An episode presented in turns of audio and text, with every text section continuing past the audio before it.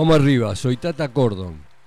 Un nuevo programa de Fuego de Carnaval se pone en marcha, el número 35. Mica, la operadora y guía. Acá está Lili, gran colaboradora de la radio, que ha hecho grandes cambios tecnológicos al cual tendremos que adaptar y dotar de más calidad a nuestros contenidos para acomodarnos y difundirlo.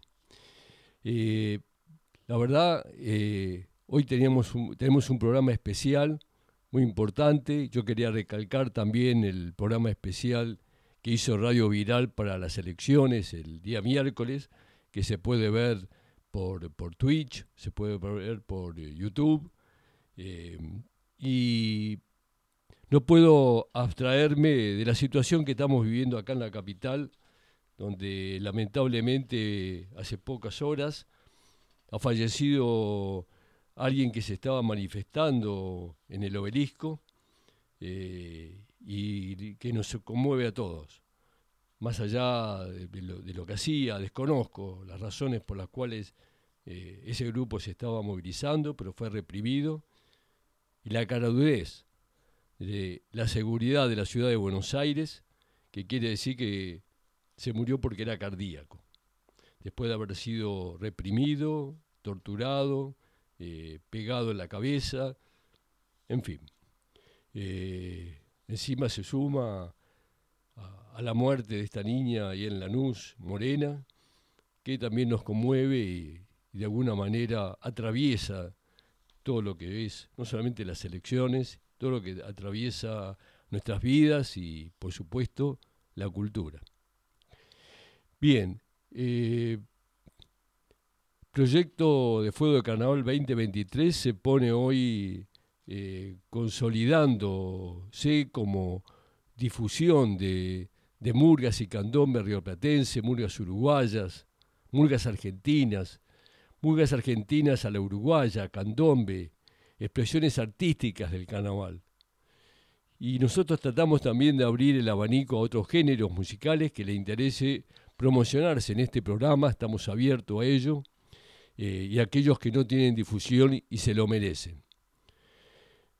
Hoy tenemos un programa, el programa 35, muy especial, porque tenemos un referente de la gran muñeca que nos vamos a estar comunicando eh, desde Montevideo, y también una columna, vuelve la columna, la columna de Colombina, que le hace una entrevista a la historiadora Milita Alfaro hoy muy dedicado a, todo el, carnaval de Montevideo que tiene, que nos atraviesa, que nosotros lo seguimos y que eh, tiene algunas cosas para repensar eh, dentro de nuestra propia esfera y área acá en la capital federal y en todas las ciudades eh, donde haya carnaval.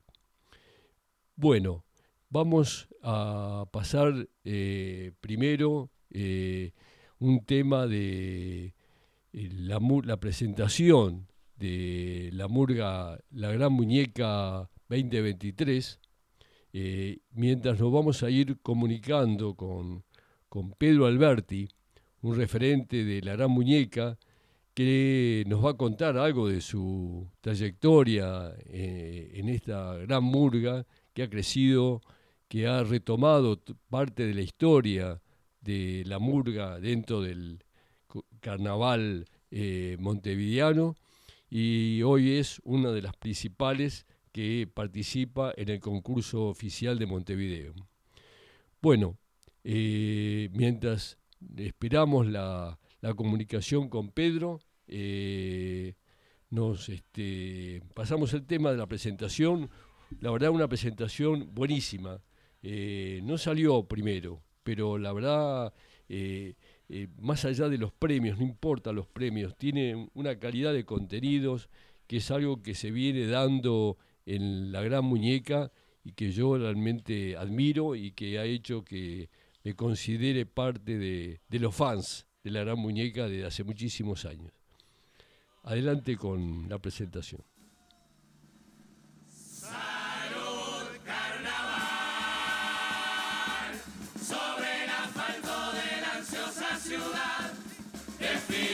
Esos sueños locos que no se rinden nunca y salen a cantar.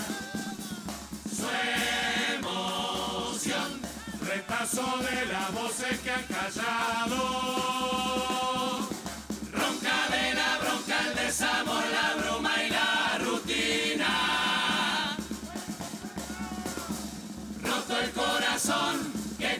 ríe y desafina. La murga canta una vez más. melodías entreveran lluvia de verano.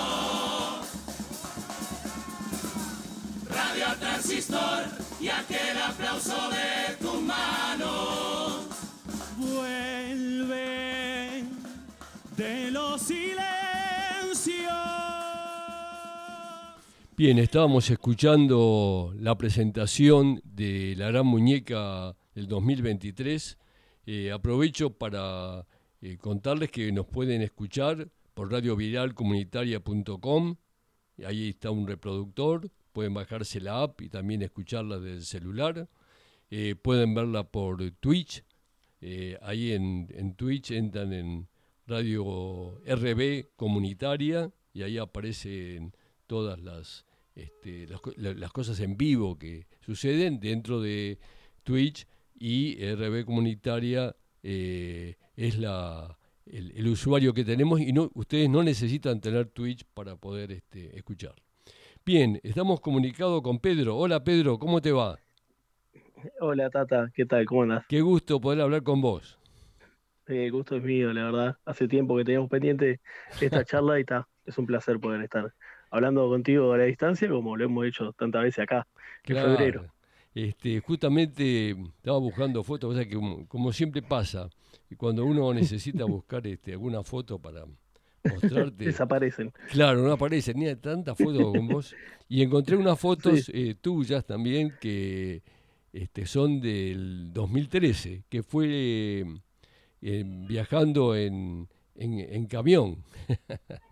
Sí, sí, tuvimos, pasamos por camión, pasamos por bañadera, depende del año y los recursos, siempre hay que, hay que estar buscando eh, la forma de, poder llegar a todos los barrios. Bueno, yo te conozco del 2013 porque ese año empecé, por tuve una invitación mezcla de mm. Matías y de César eh, Pintos que me invitaron. y, con toda la familia ahí. Claro, y ahí empecé a recorrer este Amuria y justo el día que el primer, mi primer recorrido se había roto el, el, micro, el colectivo y bueno, fuimos en camión. Qué suerte, qué suerte. ¿Y cómo es tu, tu trayectoria en la, en, en, la Gran Muñeca? Bueno, primero avisarte, Tata, que si escuchás llantos de, de bebé que puede pasar porque tenemos un nuevo integrante de la familia hace un mes y medio. Ah, felicitaciones. Qué bueno. Por, eso estaba desde hoy la comunicación decía qué hora era también porque justo hace un ratito lo estábamos cambiando y nos íbamos a agarrar con las manos en la masa. Eh, Salvador, ¿Cómo es lo del integrante este nuevo? Se vino Salvador, Salvador el 22 de junio, un nuevo gran muñeco. Qué bueno, che, qué buena noticia. claro, con razón yo eh. este año no había visto a tu compañera. Sí, claro, estaba, fue, fue poco. Claro. Estaba, estaba con, el embarazo, pero, pero estaba todo bien por suerte. Y además este año contento de que va a volver el abuelo, va a salir este año. Claro, estuve viendo que, que es el abuelo vuelve. Es una de las novedades del 2024. Sí, sí, sí, re contento. Re contento de que vuelva a la murga, de que pueda disfrutar y que Salvador va, va a ver a su abuelo arriba de las tablas de vuelta. Mira, una de las fotos que después vamos a mostrar tuyas, hay una que, que del 2020. Sí, yo recién vi una que apareció, estaba justo Marce el año que salió en la murga. Claro. Y, en el, y hay una foto también que, que encontré que están todos ustedes, estás, con tu compañera, tu suegro. Exacto, esa. Esa salió recién en pantallas, que yo estoy mirando acá por la compu. Esa, esa que estamos viendo ahora. Esa, este, esa misma, ahí va. Con Marce, eh, mi esposa Candela, eh, la madre, que es la que está a mi derecha, y después las primas y la tía. Bueno, che, felicitaciones por, por, por Salvador y una gran alegría. Qué bueno. Sí, ya lo, conoces, lo conocerás en febrero. Seguro. Bueno, estábamos hablando de tu trayectoria en, la Gran Muñeca. Sí, yo, a ver, yo tuve la suerte de, de cuando el del 2000, yo de niño eh, tuve la suerte de tener a la gran muñeca ensayando la vuelta de casa. Entonces, como que me hice hincha de la murga sin conocer a la murga, sin conocer a, ni a los dueños. Y, y fue- la murga fue a ensayar a, mi club de barrio de fútbol. Nosotros jugamos al fútbol ahí y ahí eh, empecé a, a ir a los ensayos y me enamoré totalmente de la muñeca. Después, la casualidad de la vida, eh, en el año 2008, eh, mi hermano, que era el director de A Contramano, fue director de A Contramano del 2004-2007, me avisa que va a salir la gran muñeca nuevamente, que vuelve al carnaval y, y bueno, que él la va a dirigir. Y ahí, bueno, yo ya había conocido a Pistola, que es el, que, el director de la murga.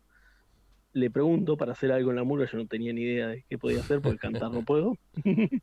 y, y arranqué como utilero ese año. Me dijo, yo le dije, yo quiero hacer algo, ser parte de la murga, lo que sea. Y él me dice, bueno, dale, tenés que ser utilero. Y yo le digo, bueno, ¿qué hay que hacer? Vos vení. Y, ta, y ahí arranqué como utilero los primeros años, 2008, 2009, hasta el 2011 fui utilero. En el 2012 la murga no sale, ese año fui utilero de cero Claro. bola. Y ya en el 2013 cuando vuelve la murga y Dani, que era el, uno de los coordinadores con Emiliano, se va para la buchaca y ahí eh, Pistola me, me pide para ser coordinador y desde ahí, desde 2013 hasta ahora, coordinando y ayudando a Claro. Pistola a sacar la murga. Sí, sí, sos, sos un referente de gran muñeca. y yo recién Estamos ahí, estaba... somos una, una de las piezas del, del engranaje, somos. ¿Cómo, cómo? Somos una de las piezas del engranaje, porque por Sí, suerte sí, somos unos cuantos. Si bien la cabeza es, eh, es pistola, después hay unas cuantas personas siempre en la vuelta colaborando y ayudando y, y, eh, dando una mano para que todo salga bien. Seguro.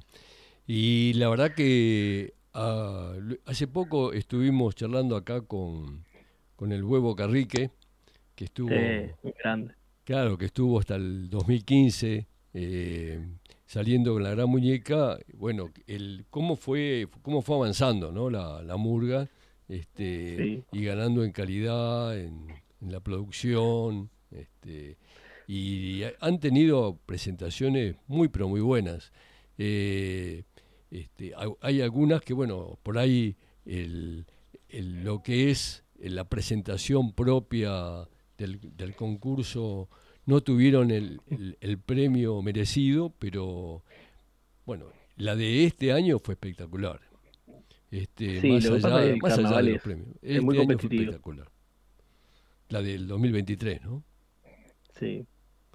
Fue muy buena, muy, muy eh, excelente los coros, los trajes, maquillaje, la, el- la temática, eh, temática de, de cuando es, esa parte de la murga que no que no habla. Yo la, he visto ver de, de- nuevo y realmente está muy buena.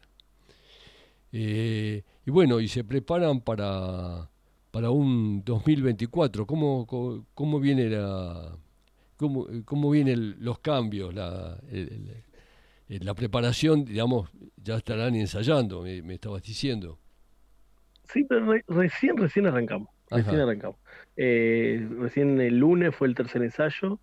eh, recién la murga se terminó de armar en, en esta semana, porque justo esta semana llegó eh, Abril Pereira, una, muchacha que va, que va a estar ser parte de la murga, que, que va a ser completera y que, que si bien no ha salido murgas en carnaval, pero sí ha hecho murga joven, ha hecho murga, eh, estuvo en cero bola, salió en valores también, creo que va a ser espectacular para la murga, va a ser es un- una gran alta. Eh, ahí más o menos como que completamos el plantel con ella, porque en realidad tenemos algún integrante que, que está que sí que no, viste que eh, el carnaval demanda mucho tiempo, mucha responsabilidad y hay algunos que a veces pueden y a veces no. Entonces, estamos ahí casi con el plantel completo y arrancando. Eh, el- los letristas escribiendo, eh, nosotros como arreglando todo para que para ver el grupo que, que, que va a encarar este año. Entonces, como que el espectáculo todavía no tiene una dirección eh, 100% clara. Eh, estamos viendo ahí si, si, si el tema del futuro puede ser un- la temática de este año, pero todavía está eh, en veremos. O sea, Claro. ensayando una vez por semana, tranquilos y sobre todo eh, conociendo el coro del Pitufo, porque hay varios cambios y, y tiene que empezar a conocerlos a todos. Claro. Y decime, eh, la preparación eh, esta vez, eh, eh, ¿quién, quién, con, con quién van a estar? En relación al año pasado, que estuvo, estaba Pitufo, estaba Marcel. Sí, no, este año sigue dirigiendo Pitufo, un año no Ajá. más, por suerte. Ah, qué bien. Es una maravilla. Sí, sí, es una maravilla. El verlo trabajar a Pitufo es. El otro día arrancó con la presenta y es un placer verlo, verlo dirigir. Es, o sea, es un genio. Claro, Y después el coro, hubo varios cambios, por, por eso mismo, porque hay compañeros que, que, que un año salen, otro año descansan. claro, Eh, también hay cambios de coro porque Pitufo elige o prefiere, necesita algunas voces y, y a veces pide cambios. Y, pero en líneas generales, no sé, eh, Maxi Porciúncula, que ganó mejor voz de, de, Ujú. de Murga 2023, se queda de vuelta. Ah, qué bueno. eh, eso está buenísimo. Se suma Julio Pérez a Sobreprimo, entonces vamos Ah, a tener una dupla. ha- había una estado, ¿no? En el Sí, 2022, Julio estuvo en el 2022. claro, Luego, El año pasado salió en, en la Nueva Milonga y este año vuelve. claro, Y bueno, Maxi Ah. Julio va a ser una maravilla escucharlo. claro. La historia, es Pues bueno, parte de la historia de las murgas en Montevideo. Tal cual, tal cual. Eh, referente los dos, porque Claro. Julio es un referente de la historia y Maxi, eh, por más que es, es un chiquilín, eh, hace años que sale y, y ha ganado con la Catalina y, ha- y hay millones. Bueno, ustedes tienen canción de fondo que Maxi con el zurdo la rompía. Claro, Y después, bueno, tenemos la novedad de Aldo, de Aldo Martínez, parodista de toda la vida, que va a salir por primera vez en Murga, eh, va a cupletear. Es una novedad para el carnaval, es una novedad para nosotros también. claro. Eh, le tenemos una fe bárbara, creemos que, que puede ser algo muy bueno y, y expectantes a ver qué pasa. Qué bueno, Pedro. Este, así que con todo, eh, con las mejores expectativas. Entonces, para. Sí, sí, sí. sí. Lo mejor para próximo. decir, para siempre tratar de, de- de decir lo que pensamos, de, Claro, de, como decías vos, de poder cantar por, por aquellos también que no cantan, que no pueden, y decir cosas que, que a veces en otros lugares no se dicen, y el carnaval es una oportunidad para hacerlo. claro. la- el, espectáculo del año pasado era Carnaval de las Voces. ¿no? Justamente. Carnaval de Voces. Tal cual, Claro. tal cual. Es decir, expresaban muchas cosas que no se manifiestan. sí, Y bueno, sí. vos, digamos, que estás en una función, eh, por supuesto, no, no parte de- del espectáculo en sí mismo, pero acompañás a la murga en todas sus presentaciones. sí, tal cual. Así que tenés un contacto, eh, digamos, de, de qué pasa con el, con el público, ¿no? En cada eh, tablado que se presentan, cómo, cómo este, eh, en general yo he visto en estos últimos tiempos un gran recibimiento, ¿no? Un- una Sí, una sí, sí. respuesta, ¿no? De parte del público muy, muy importante, muy buena. Sí, nosotros, la verdad, eso por suerte, todos los años la Murga ha tenido grande, una, una respuesta del público increíble. Eh, nosotros siempre decimos que el concurso, está el concurso de carnaval que, es el que todos queremos ganar porque por algo competimos, pero también está el concurso en la calle, que es cuando vos salís a presentar el espectáculo y ver qué pasa con la gente. Yo, vos si salís, el primer tablado, segundo tablado, tercer tablado, y la rompes y la gente se para y te aplaude, ya ganaste. Claro, Porque ya sabés que el espectáculo está bueno, ya sabés que la gente lo va a disfrutar, Claro. ya sabés que la gente se va a divertir y que vas a pasar un carnaval divino. O sea, y por suerte últimamente nos viene pasando eso, eh, que, que la murga gusta, que, que a la gente, obviamente siempre hay de todo, es, es arte, claro, eh, hay gente que puede criticar, hay gente que puede decir esto a mí no me gustó, pero, y está bien, está en su derecho. Pero como decís vos, por lo general cuando vamos a, a los tablados, al teatro, eh, la respuesta siempre es súper positiva y súper buena. Y, y lo vemos en el, en el cariño y en, el- y en la respuesta de la gente. Y bueno, ni que hablar en el concurso, estar últimamente siempre ahí definiendo la categoría, es también una muestra de eso. El Y Más allá después si se gane o no. Claro.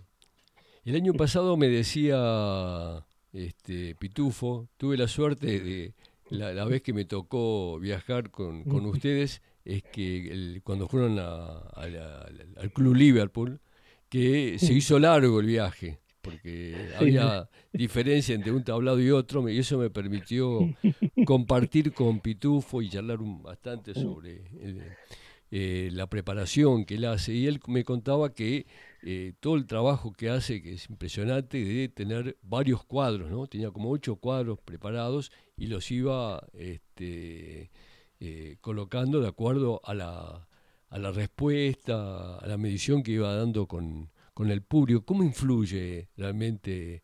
la pregunta sería, ¿cómo influye el, no solamente la, elección eh, del público, de una manera en eso que ya tiene preparado, sino cómo eh, influye el público, la gente que lo va a ver, este, la gente que se acerca durante los ensayos en, el, en la propia letra, en lo, en, lo, en lo propio que ustedes cantan. Sí, bueno, nosotros el espectáculo cuando se empieza a rodar en carnaval ya ya está, ya está, ese es espectáculo, ese es el que vas a tener. Hay cambios siempre, porque siempre como aparecen cosas nuevas que, que, o creativas, o que a alguien se le ocurrió, o que lo dijo sin querer en un tablado y, se suma. Entonces, eh, como los espectáculos de Murga son como, siempre tienen algo nuevo para, como para decir, nunca están como cerrados. En el caso de los tablados, uno va, va a un tablado y hace un cuplé, y después con a, los tres días vuelve y dice, bueno, hicimos este cumple, vamos a hacer este otro. Eh, y más, o menos, nosotros por lo menos lo que hemos hecho todos estos años es eso, esta tarde, como uno no puede hacer la completación, la, presentación completa siempre, tratar de, bueno, si hicimos uno, el otro día hacer el otro, como para que, sobre todo la gente que va todos los días, pueda ver todo el espectáculo en varios días. O sea, eh,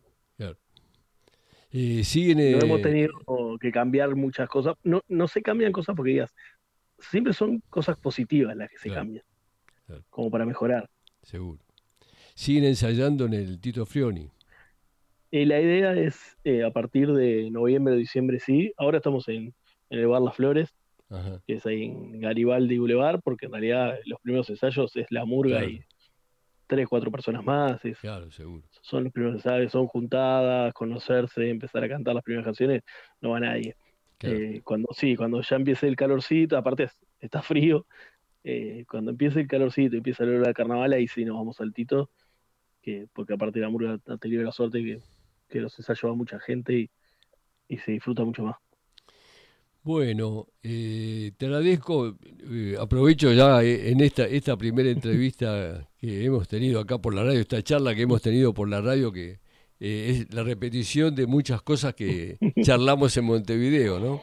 Este, Tal cual. que bueno, la vamos a seguir, te aviso que ahora que ya, ya te enganchaste, ahora te vamos a seguir.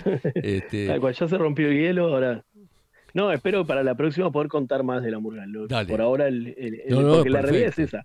Solo se ha ensayado la presenta, está la presentación nomás que se está ensayando. No hay cuplé, no hay despedida, no hay un espectáculo muy definido. O sea, lo, único que te puedo contar de este año es el plantel, que es ese, eh, que, con, las nuevas altas, con las G, murguistas que han vuelto, alguno que, van, que va a salir por primera vez en la murga. Es un grupo divino, un coro que va a sonar recontra bien. Bueno, tenemos al genio de Pitufo. O sea, la murga promete, promete volver con todo. Qué bueno. Bueno, eh, Pedro, te, te, mando un abrazo grande, felicitaciones para vos y para tu compañera, que con que la extraño, porque cuando yo iba a, las, presentaciones de ustedes todos los años, aprendía algo de, de murga de mujeres, ¿viste? Ella tenía también, tiene su propia experiencia y recorrido.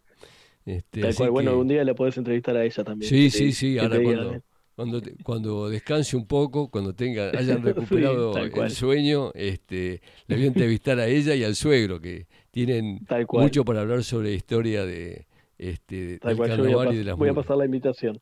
Ahí está, pasáselas y además de mis felicitaciones y un abrazo, un abrazo grande para, para toda la familia entonces. No, un abrazo para ustedes y bueno, es un placer como siempre hablar contigo. Y ya como siempre esperemos que el año que viene podamos ir para allá, que hace años que no vamos. Y lo que decías vos hoy, ¿cómo lo recibe la gente? Bueno, cuando vamos a Argentina es increíble, cómo nos recibe la gente, es hermoso, o sea, ir a Argentina con la murga es espectacular. Y lo extrañamos porque hace años que no vamos y... y, además, más allá de los de algunos eh, chistes políticos que yo, yo generalmente leo algo antes de, viste, un par de meses ya me voy poniendo al tanto para, para no estar, eh, para poder entender algunos chistes políticos, pero más allá de los chistes políticos, lo demás eh, es totalmente universal. Acá eh, Sí, eh, la gente, se- yo y muchos nos identificamos con, con muchas de las cosas que cantan. Claro que se dice y se canta. Nosotros hemos aparte tenido una, una línea editorial bastante latinoamericana Exacto, en ese sentido. Y por eso, y bueno, ni que hablar las presentas y las despedidas que son universales. Las puede disfrutar cualquiera. Claro, la, el, cuando hicieron el, el- el- la canción, el cuplé, no sé si bien qué lugar tenía, que era el de los eh, pueblos eh, origi- eh, Sí, originarios, americanos, ¿no? Sí. Este, bueno, la, la pasamos varias veces acá en el programa, Sí, sí, sí. Bueno, ese año, nosotros, ese año, fue, eso fue 2020, claro. y bueno, teníamos preparado una gira por Latinoamérica, literal, y cayó la pandemia y nos, nos Claro. arruinó la gira. Pero ese tema sigue circulando. Sí, las sí, redes. sí, es una maravilla ese cumple. Bueno, un abrazo, Pedro. Está, está. Gracias por, por, por la llamada y bueno, estamos a las órdenes para lo que sea. Muchas gracias, eh, te agradezco un montón, los, los quiero mucho a todos ahí, y los Igualmente. extraño, así que con gran alegría estaré nuevamente en el año y extiendo mis saludos también a, este, a Pistola y a toda la barra de La Gran Muñeca. Muchas gracias. Siempre bienvenido acá, es tu casa. Gracias. Bueno, estuvimos con Pedro Alberti, eh, referente, está en la coordinación del funcionamiento de la gran muñeca y como siempre está fuera del escenario, siempre me eh, ha tenido la, la calidez la amabilidad de siempre de charlar, de, contestar todas las, preguntas que, a mí se me ocurren y que yo aprovecho en el corto tiempo que estoy disfrutando del carnaval de Montevideo. Bueno, eh, vamos a pasar ahora a, este, antes de pasar a la, al siguiente bloque del programa, eh, vamos a, completar con la retirada de la Murga La Gran Muñeca de, este año, eh, un pequeño eh, tramito para ir preparándonos para lo que se viene, que es eh, la columna de Colombina en un reportaje a Milita Alfaro.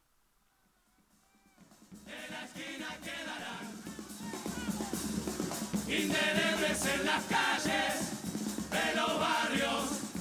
ciudad, con qué nostalgia miramos la murga que ya se va, es un pedazo del alma que se arranca sin piedad. Sueños locos que nos sostienen, no dejemos de soñar. Es un instante la fiesta, la vida y el carnaval. Que suenen voces antiguas, las de hoy, las que vendrán. Que no se calle el tablado y otra vez vuelva a cantar. Ya se van por laberintos y caminos del deseo, la que nació en tus baldíos, querido museo. Dice adiós la gran muñeca con la luna de testigo. Pueblo, barriada, querida familia y amigos. Carnaval,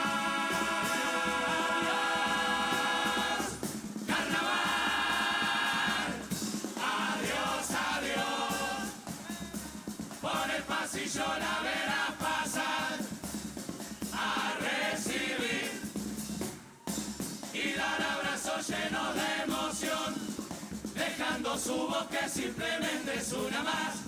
Por amor al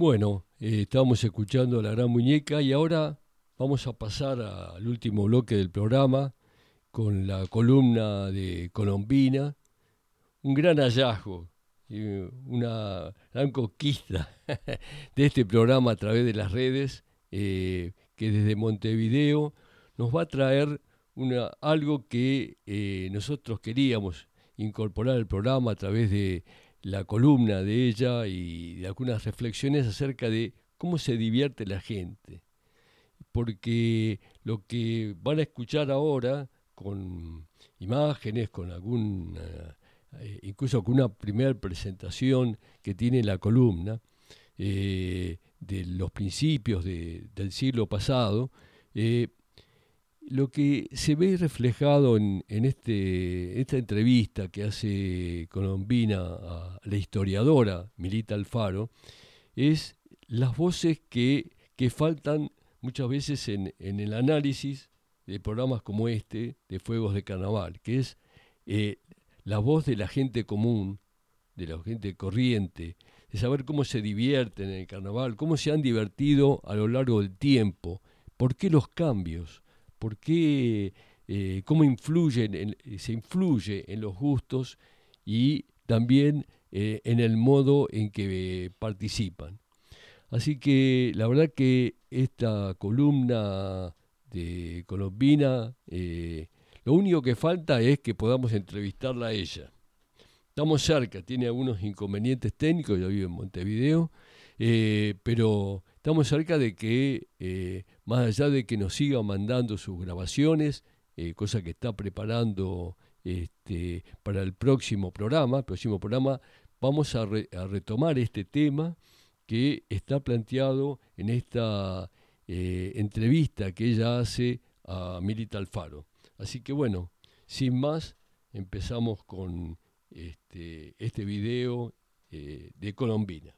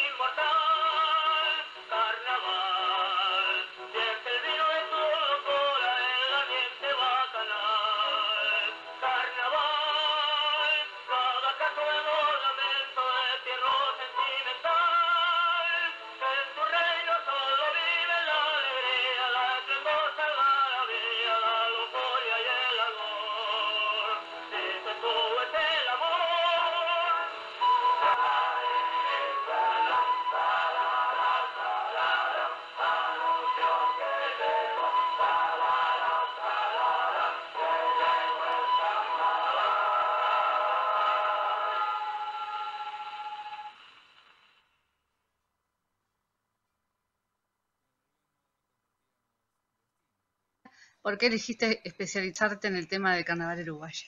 Bueno, sí, claro, porque en general los historiadores, bueno, hacen historia política. En este país, bueno, la historia política tiene una gran preeminencia. Y yo, mira, siempre sentí como que, este, más allá de la, de la importancia, es imprescindible conocer esos procesos políticos, sociales, económicos y todo lo demás, pero me parecía que allí como que estaba faltando una aproximación más hacia la gente, porque ahí tú estás más trabajando, digo, con los elencos políticos, con las figuras más renombrados o que tienen un mayor reconocimiento, que han pasado a la historia justamente por su obra. Y yo decía, bueno, pero además de todo eso que es tan importante, atrás de ellos hay una sociedad que vive, que tiene sus, sus preocupaciones, sus intereses, sus conflictos, sus alegrías, y de eso hay poco y nada, se sabe, ¿no?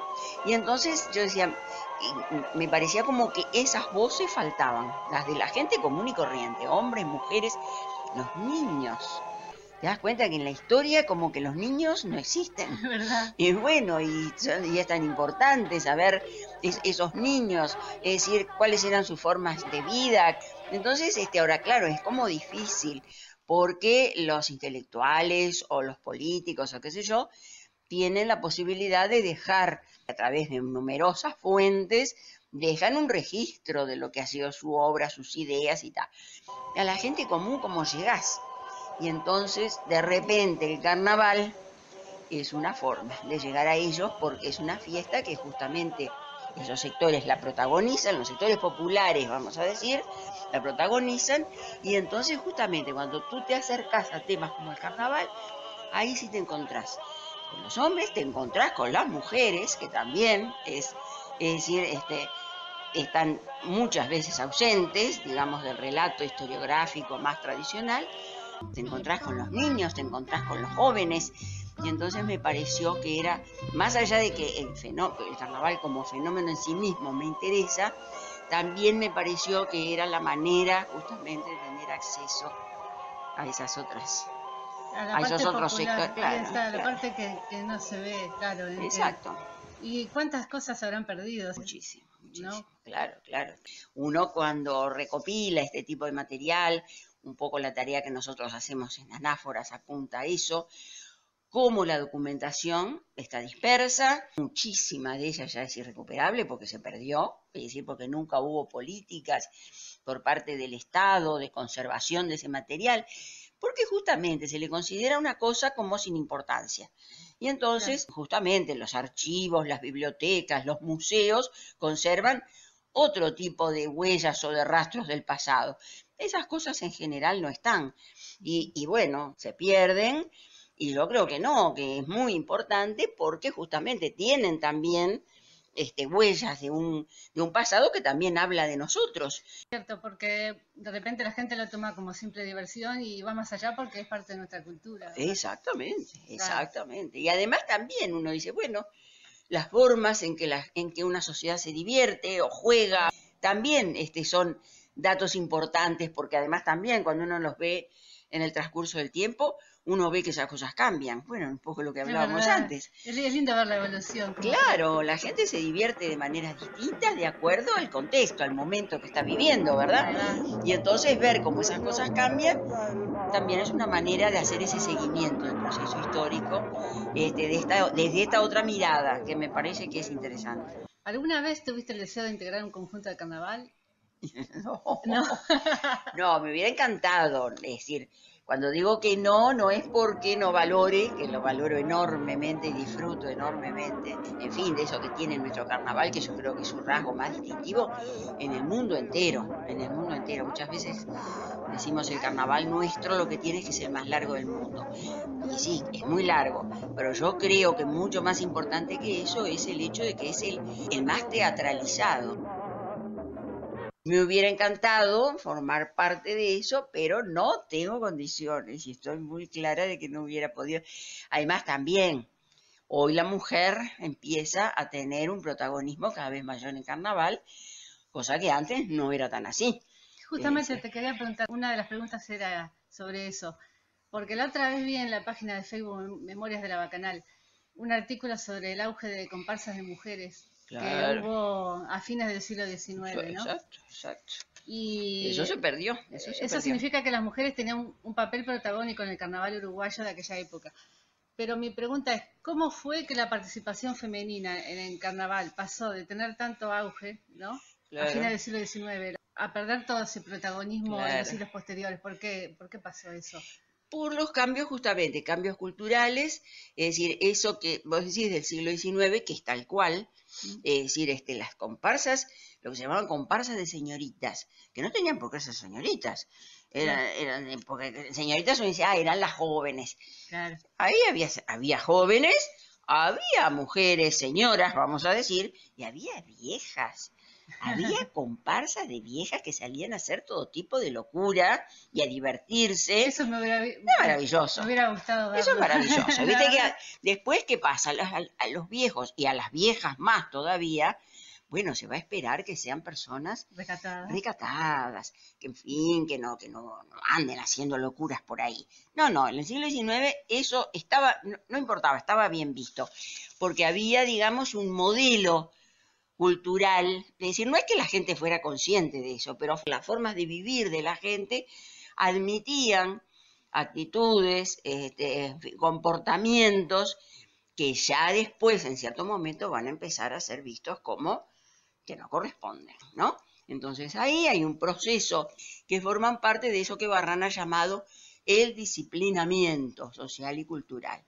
Esa sociedad que era muy libre, que hacía lo que se le ocurría, tiene que disciplinarse, ¿verdad? Entonces hay una cantidad de conductas que empiezan a ser, es decir, no es que se prohíban, no es que hay una ley que dice esto no se puede hacer, pero empieza a ser mal visto y la gente empieza, digamos, a comportarse de acuerdo a otros parámetros, ¿verdad? Y entonces ahí las mujeres, por ejemplo, ya no se ve bien que una, que una chica, digo, ande por la calle, en fin, este, las chicas tienen que tener una actitud más pudorosa, más recatada. Eso de andar por las calles haciendo determinadas actitudes, bueno, eso no es propio de una chica seria, honrada, como debe ser. Entonces eso se, termina. O sea, eso eh, de las comparsas femeninas era, las comparsas de señoritas, era fines del siglo XIX y principios de, del siglo XX. Y después, ¿en, qué momento se fue perdiendo eso? Yo diría que ya a principios del siglo XX ya es muy difícil encontrar comparsas de señoritas en este sentido que lo decíamos del siglo XIX. Las mujeres empiezan, es decir, eh, por supuesto que siguen teniendo una participación muy protagónica en el carnaval. Esto no quiere decir que no sigan, bueno, a nivel de lo que eran los bailes, los bailes de máscaras, esto, el otro, seguían estando presentes. En las fiestas de Solís, así los bailes, los bailes de otro tipo. Por supuesto, por supuesto, en todos los teatros, clubes, es decir, este, muchas veces esos clubes vinculados justamente con la inmigración, y entonces esos clubes napolitanos, asturianos, etcétera, etcétera, etcétera, franceses, ingleses, es decir, bueno, todos esos clubes hacían bailes en, carnaval y qué sé yo, y las, las mujeres tenían allí una participación muy, muy relevante, pero esto de andar por la calle, ¿me entendés? La calle es un ah, espacio... Claro, entiendo. La calle es una cosa que es un poco, en fin, no recomendable para señoritas serias de su casa. en realidad ellas iban en ámbitos claro. privados. Mira qué interesante. Están en la calle, pero ya no andan libremente como estaban antes. Andan en los carruajes. Los carru claro, estoy hablando de mujeres que tenían cierto nivel económico, porque para tener un carruaje, más allá de que de repente las muchachas de las clases populares también conseguían un carro y qué sé yo, y armaban, es decir, un grupo de 10 o 12, se medio se disfrazaban y entonces desfilaban en los corsos, en los desfiles, en carro. Pero tú te das cuenta de la diferencia que hay de andar libremente correteando por la calle que estar adentro de un vehículo. Era una manera, de alguna ah. forma, de estar más controlada, más limitada. Y, por ejemplo, esa costumbre de, tirarse serpentinas era de mujeres hacia hombres y hombres hacia mujeres. ¿Eso era cuando ellas estaban subidas en el carro o era cuando andaban por la calle? Sí, sí, sí. A veces de vereda a vereda, ¿viste? Porque. Ah, sí, sí. Además, ah, había que saber. Porque no se tiraba la serpentina así a lo loco. Se tiraba, se sabía muy bien cómo se trataba de llegar a quien uno quería. Porque era un mensaje eso, tirar una serpentina. Y por supuesto de los carros. Están las fotos en que los carruajes están llenitos, las ruedas, las serpentinas enredadas porque era la forma de jugar. ¿Cómo había venido a sustituir aquel juego mucho más eh, salvaje, bárbaro, violento, agresivo, que era el juego de, justamente, el juego del principio del siglo, el, principios y mediados del siglo XIX, que eran los baldazos de agua, que eran los proyectiles de todo tipo, porque eran huevazos, pero eran también tomatazos, lo que quisieras. Claro, eso era el carnaval. Eso es lo que decíamos el carnaval bárbaro, entre comillas, ¿verdad? Ahí va. Eh, a diferencia de lo que es el carnaval disciplinado, que comienza, siempre es lentos esos cambios, ¿no? Porque, es decir, son cosas que se procesan en el tiempo, entonces uno dice, bueno, a fines del siglo XIX empiezan a darse cambios que finalmente en el siglo XX van a dar lugar a una fiesta más civilizada. Y bueno, una de las características de esa fiesta es la serpentina, los papelitos, es una forma de juego como más, este, más elegante, más, más refinada. Más, allá de cosas horribles que podían pasar con la serpentina, porque no faltaba quien, es decir, en esas calles que quedaban totalmente tapadas de papel, del papel de las serpentinas, porque después que terminaba el desfile, era brutal la cantidad de papel que... Este, y bueno, no había quien no, tiraba un fósforo en eso. Y aquello se prendía fuego, las mujeres con los trajes Es decir, eran las épocas en que las mujeres tenían los trajes hasta la hasta los, hasta los pies, ¿verdad? Las, las, las polleras, los pollerones largos, los, los vestidos de antes, ¿no? Y hubo este, cosas muy tremendas. Hubo accidentes donde se prendió Tremendo, fuego todo. Tremendo, tremendo. Las partidarias del divorcio, que era un carro, porque esos carros de los que yo te hablaba, Sí. todos se ponían un título. Si no eran agrupaciones, no eran comparsas, pero salían sí, en carro con un título. Y hubo, bueno, en 1906, este, la sociedad estaba tremendamente este, polarizada en torno a una ley que era muy revolucionaria, que era la ley de divorcio, ¿no? Es decir, en aquel momento era un escándalo.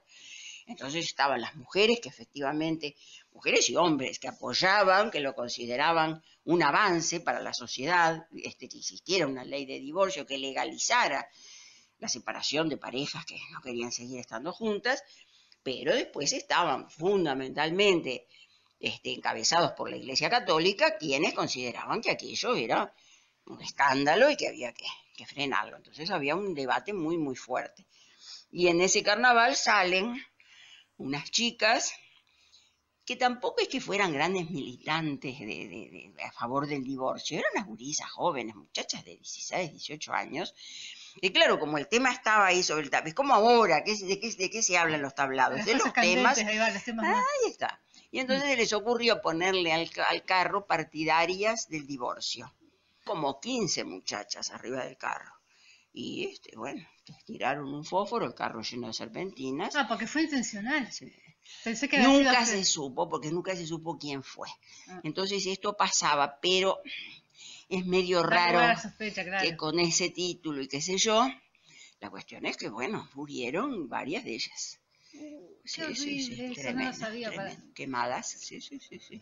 ¿Quién iba a decir que, Quemadas. que por, ¿no? Esto, ¿viste? Que- que- que uno por- dice, por- la serpentina, tan refinada, tan elegante, tan que no la vas a comparar con una pedrada. Y sin embargo, fíjate vos, la serpentina, todo depende de cómo uses las cosas. La serpentina, evidentemente, puede ser un arma mortal. Si sos tan irresponsable y tan eh, Claro, mala persona como para ir a aprender este, a tirar un fósforo donde hay una cantidad de papel, bueno, vas a provocar este, Claro. una hoguera que puede resultar mortal para mucha gente, ¿no? Recién habías hablado de anáforas y a mí me parece, mira, una tarea titánica para los historiadores rescatar los repertorios, las imágenes, Claro. este, la infinidad de personajes que hubo, que conformaron el carnaval antiguo. O sea, hubo infinidad de personajes poco conocidos para, para la gente, Claro. eh, que no trascendieron tanto como otros, pero también yo sé que los historiadores co- como tú se encargan de, de hacerlos conocer. Eh, ¿De qué se trata Anáforas y cómo se enfrenta a esa tarea enorme de reconstrucción del carnaval? Yo empecé, digamos, con una, con, investigando, tratando de armar un relato de lo que eran aquellos carnavales, es decir, este, desde el comienzo, ¿no? Desde el principio del siglo XIX, y avanzando en el tiempo, bueno, la idea es un poco aproximarme al presente. Eso en una primera instancia era una investigación que la haces a través de fuentes específicas que tratan sobre el tema y qué sé yo. La prensa ahí juega un papel fundamental. La prensa es, si se quiere, la, la documentación oficial también.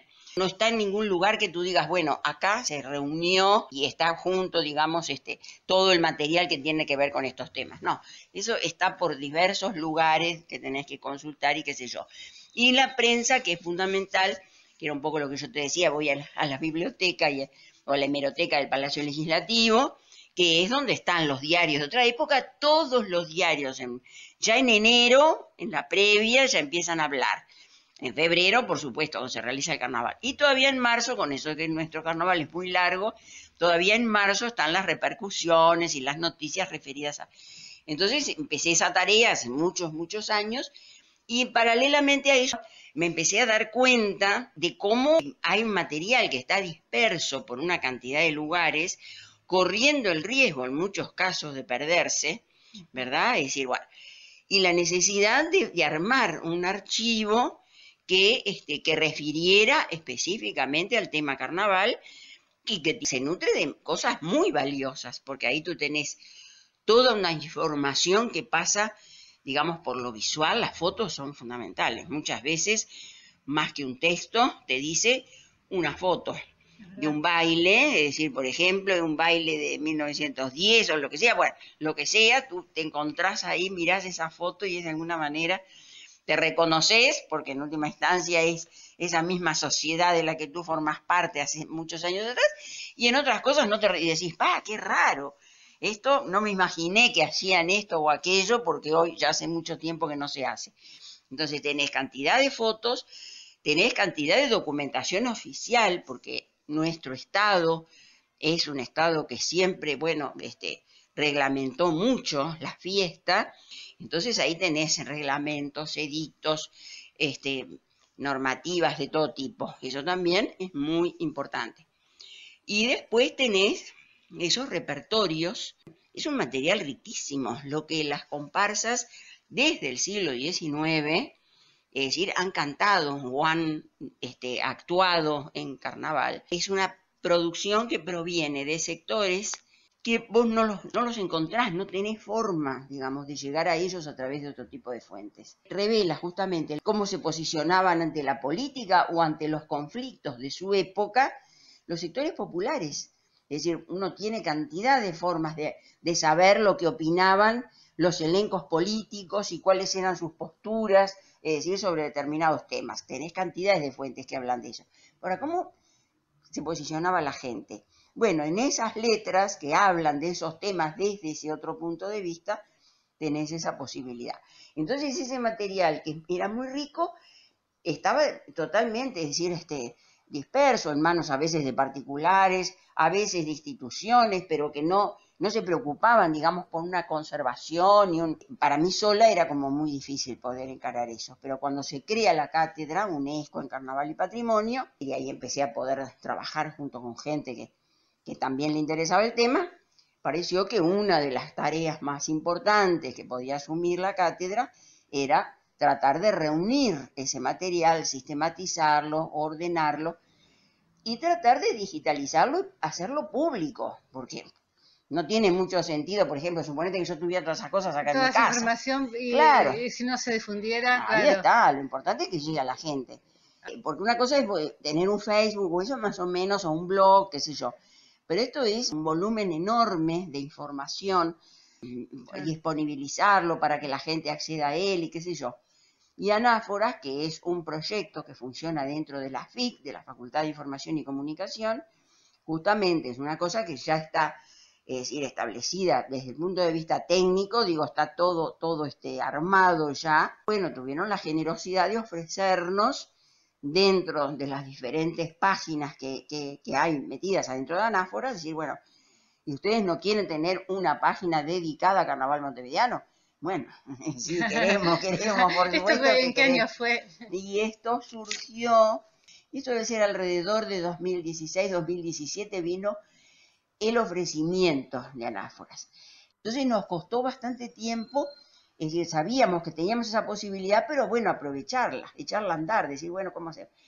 Y por suerte, de a poquito pudimos empezar a hacerlo, y por allá, yo diría por 2019, más o menos, bueno, ya teníamos más o menos claro y empezamos eh, con los primeros documentos, de a poquito, de a poquito, de a poquito. Yo creo que, sí, me parece que fue en febrero de 2020, se hizo el lanzamiento. En aquel momento yo creo que eran un- unos pocos cientos, ponele 300, 400 documentos, estábamos muy orgullosos de decir, ah, tenemos ya subidos como 400 documentos.